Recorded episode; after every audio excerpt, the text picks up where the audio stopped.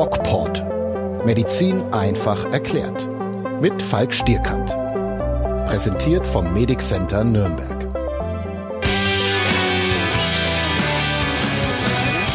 Ja, es ist wieder Dienstag und zwar ist heute der neunte, zweite, nein, der neunte, dritte.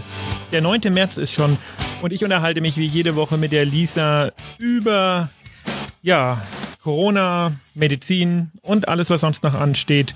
Und darf sie recht herzlich hier im Podcast begrüßen. Hallo Lisa. Hallöchen. Wie geht's dir denn? ja, super. Ich bin am Wochenende Tante geworden. Hey, endlich. herzlichen Glückwunsch. Mal gucken, ob ich den richtigen Jingle dafür habe. Ja. ja, ich freue mich sehr. Alles glatt gelaufen, auch noch während der Corona-Zeit ist das möglich und ähm, trotz, Schön. trotz Corona eine schöne Geburt. Mutter und Kind sind wohl auf. Ja, absolut. Total erfreulich. Ja. Ja, ähm, viele Sachen zu berichten, zu erzählen.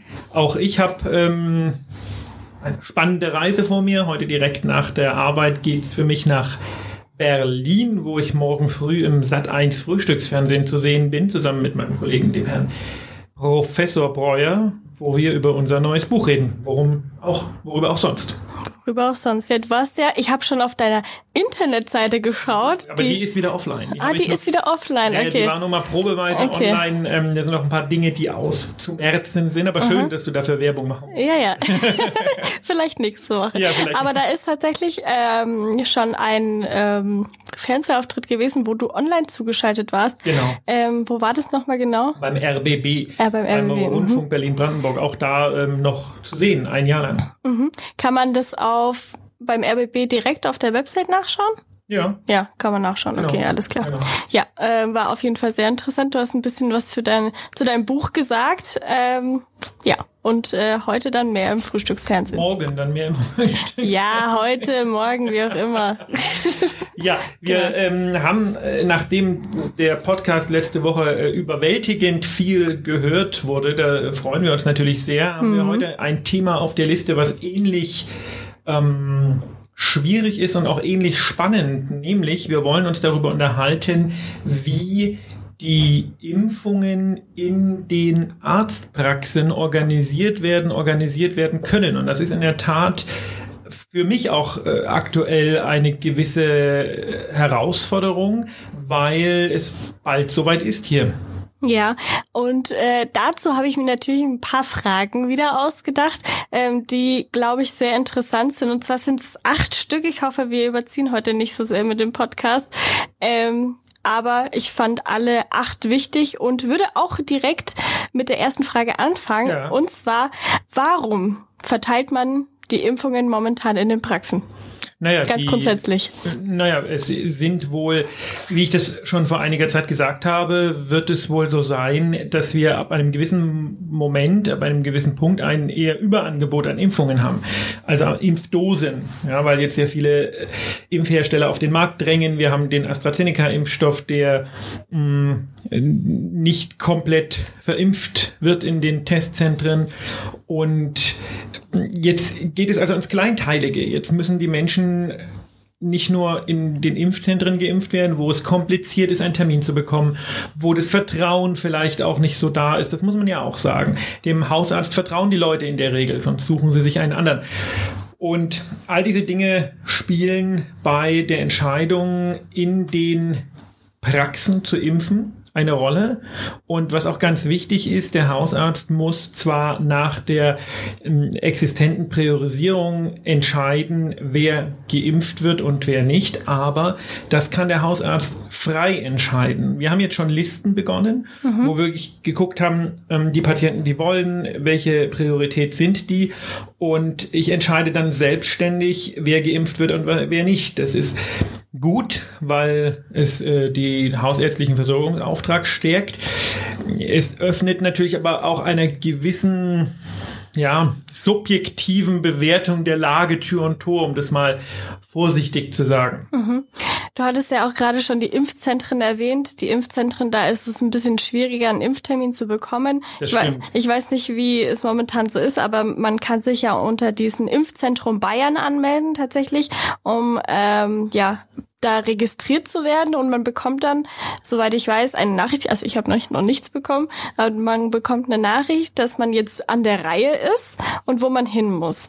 Sind denn die Impfzentren schon so ausgelastet, dass man sagt, okay, man muss das machen, weil äh, also laut dem, was ich gehört habe, ist da noch ziemlich Luft nach oben. Ich glaube, das ist eine Frage der Organisation. Also die Impfzentren bedürfen einfach einer wahnsinnigen Organisationstätigkeit und das wird von den Kommunen in der Regel auch gut gemacht, aber wir in Deutschland wollen immer alles komplett durchorganisieren und erst dann darf es anfangen. Und ich denke, davon müssen wir uns einfach verabschieden. Also es gibt viele Faktoren, die eben dafür sprechen, dass die Hausärzte, die niedergelassenen Ärzte diese Impfungen anbieten. Um, und diese, diese reine, strikte Durchorganisation, da muss nur ein Glied irgendwie nicht so ganz stimmen und dann passt das nicht. Und viele ältere Menschen wollen auch einfach nicht ins Impfzentrum. Die misstrauen dieser Geschichte. Es ist ein Nadelöhr natürlich die Terminvereinbarung, weil die Online-Tools funktionieren zwar, also meine Frau zum Beispiel, die ja auch als Medizinerin arbeitet, hat über das Online-Tool wunderbaren Termin bekommen. Aber erklär das mal einem 95-Jährigen oder einem 85-Jährigen. Die Telefone sind total überlastet. Ähm, es ist einfach eine Entzerrung der Situation, da über die Hausarztpraxen zu gehen. Und das ist auch richtig und gut so. Ähm, kann man dann vielleicht auch sagen, dass die Impfzentren komplett abgeschafft werden, weil man sagt, okay, die Organisation ist so groß oder beziehungsweise diese, diese Schwelle dahin zu kommen ist so groß, dass man sagt, okay, man teilt es jetzt auf wirklich alle Arztpraxen auf, weil theoretisch gibt es ja genug. Ich denke, dass mittelfristig die Impfzentren natürlich wieder abgeschafft werden. Das ist ja ähm, ähnlich wie mit den Testzentren. Das sind Dinge, die akut an einem bestimmten Zeitpunkt zu einem bestimmten Moment zum Einsatz kommen. Ich kann mir nicht vorstellen, dass wir in einem Jahr noch Impfzentren haben. Ja, ja, das äh, jetzt auf jeden Fall dann nicht mehr in, in, in, in Zukunft, aber jetzt wird es noch so bleiben, oder? Naja, jetzt, ähm, also. Jetzt haben wir noch nicht genug Impfstoff. Blöd ja, gesagt. ich denke, äh, dass die Impfzentren irgendwann wird der Zulauf einfach äh, stoppen und ich denke, gegen Sommer werden die nicht mehr benötigt. Aber das okay. weiß ich nicht. Das ist meine subjektive Einschätzung. Ne? Okay.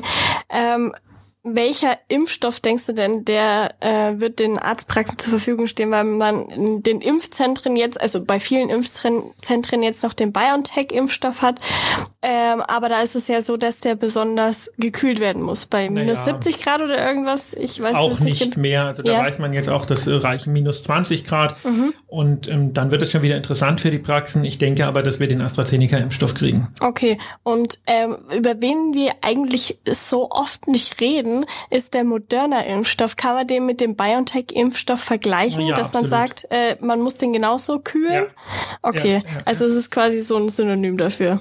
In, naja, das wird Moderna nicht gern hören, aber das ist natürlich dieselbe, ist ein mRNA-Impfstoff, ne? Ist okay. dieselbe Art von Impfstoff. Mhm.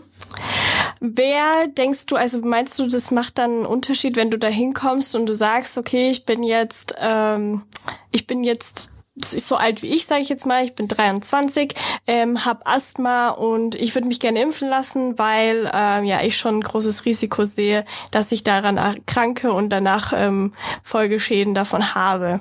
Ähm, würdest du mich dann als Arzt vorziehen oder sagst du, nee, erst die Alten? Naja, wir sind als Arzt der Impfreihenfolge unterworfen, die mhm. festgelegt wurde und da bist du Gruppe 3.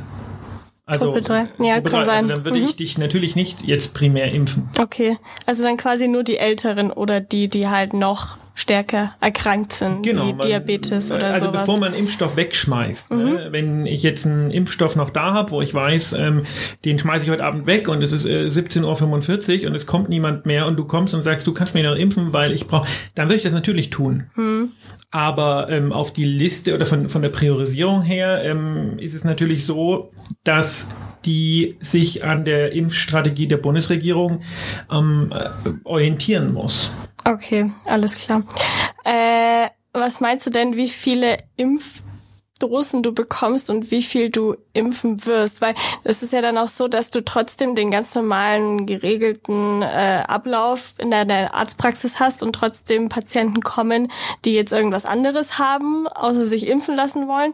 Ähm, was meinst du, wie sich das dann entwickelt, weil irgendwann bist du ja so überlastet, dass man den den Podcast normalen gar nicht mehr machen. den Podcast gar nicht mehr, den normalen äh, Patientenverkehr tatsächlich gar nicht mehr wahrnehmen kann. Genau, da hast du recht. Also da habe ich heute früh mit der äh, einer unserer Koordinatorinnen gesprochen. Die wollte heute eigentlich zum Podcast kommen und wollte uns genau das mal ein bisschen erklären. Ja. Aber ähm, verständlicherweise ist das jetzt kurzfristig doch geplatzt, weil die Zeit nicht da war. Wir wissen das noch nicht, weil wir haben auch von der Regierung noch überhaupt keine Informationen, weder von der kommunalen Ebene noch von der äh, vom äh, Bund. Also wir, wir, wir wissen das einfach nicht.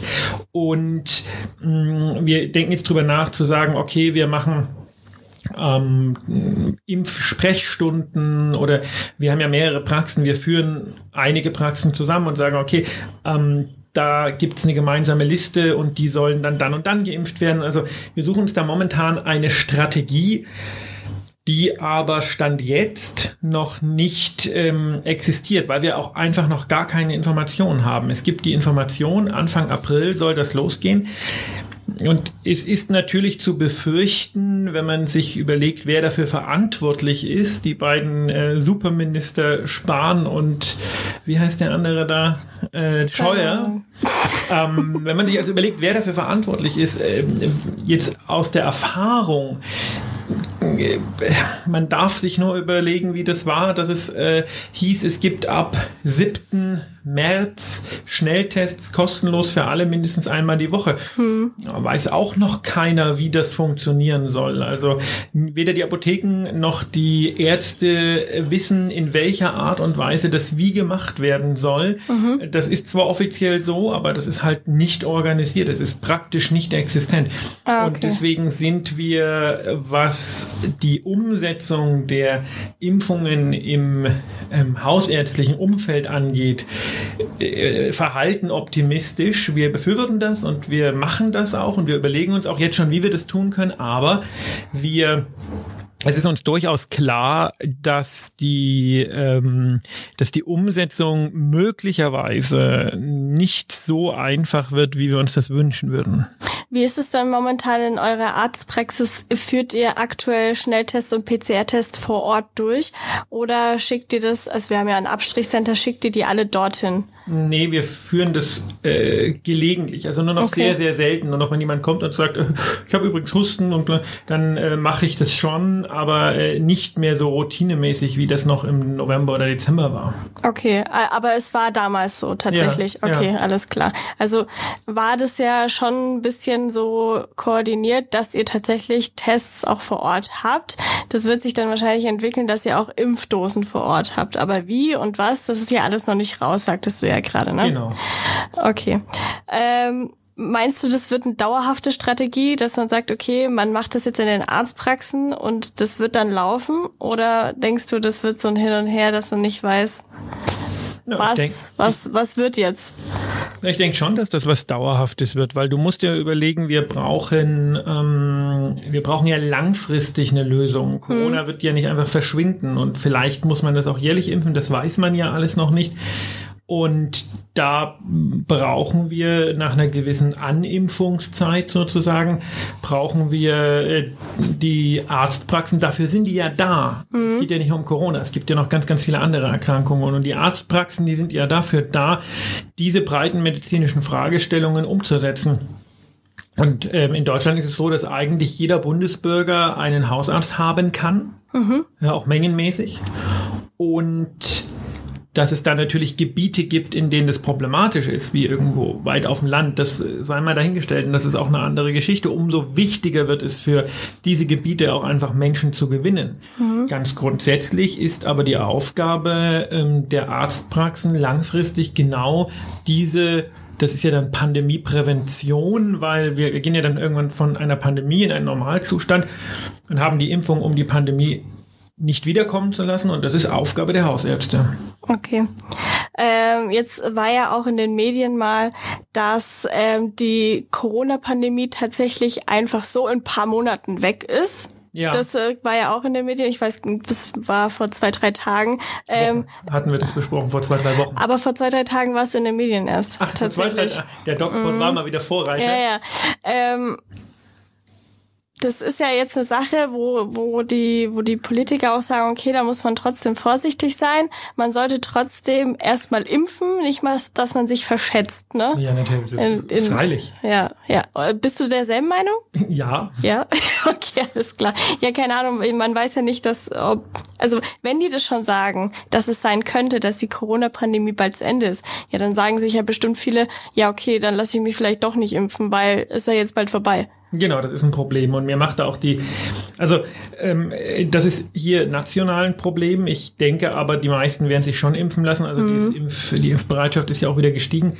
Ich halte aber die Situation tatsächlich mal von der Pandemie abgesehen, die epidemiologische Situation, also die Epidemie in in Brasilien, die halte ich für ein ernsthaftes Problem und auch für eine ernsthafte Gefahr, weil natürlich äh, ein, ein Riesengefahr ist, dass von dort eine neue Pandemie mit einer Mutante ausgeht, die dann, äh, gegen die dann die Impfungen und die Antikörper nicht mehr helfen. Also äh, Brasilien ist momentan so ein, so ein äh, ja, so ein Ort, der mir große Sorgen macht.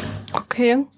Das bedeutet was? Wieso sollte diese Virusvariante anders sein als die anderen? Weil in Brasilien faktisch keine Maßnahmen existieren, weil okay. die haben einen irren Präsidenten. Und ähm, dort kann sich das also wild entwickeln und die Entwicklung wird faktisch noch, noch unterstützt. Und ähm, da ist natürlich die Wahrscheinlichkeit, dass es zu irgendwelchen Mutationen kommt, wie es ja schon passiert ist. Wir kennen mhm. ja die brasilianische Variante B11 irgendwas, ähm, dass diese Variante dann ähm, oder eine neue Variante dann tatsächlich ähm, zu noch große, größeren Problemen führt. Also die nationale Strategie der Brasilianer ist eine Bedrohung für die ganze Welt. Okay. Das höre ich jetzt zum ersten Mal. Sag doch sowas nicht, es geht doch gerade bergauf. ja, ist aber so. Ja, blöd. Ähm, jetzt nochmal kurz zur Impfung zurück. Ähm, der europäische Impfpass, der steht ja auch so ein bisschen in Diskussion. Oh ja. Wenn man das jetzt ähm, so sieht, wie manche, also nicht bei uns jetzt, nicht im Medic Center, aber wie andere Arztpraxen aufgestellt sind in ihrer Bürokratie, sage ich jetzt mal, alles noch ähm, mit Stift und Papier, ähm, wird es ja nochmal diesen Schritt zum europäischen Impfpass erschweren, oder?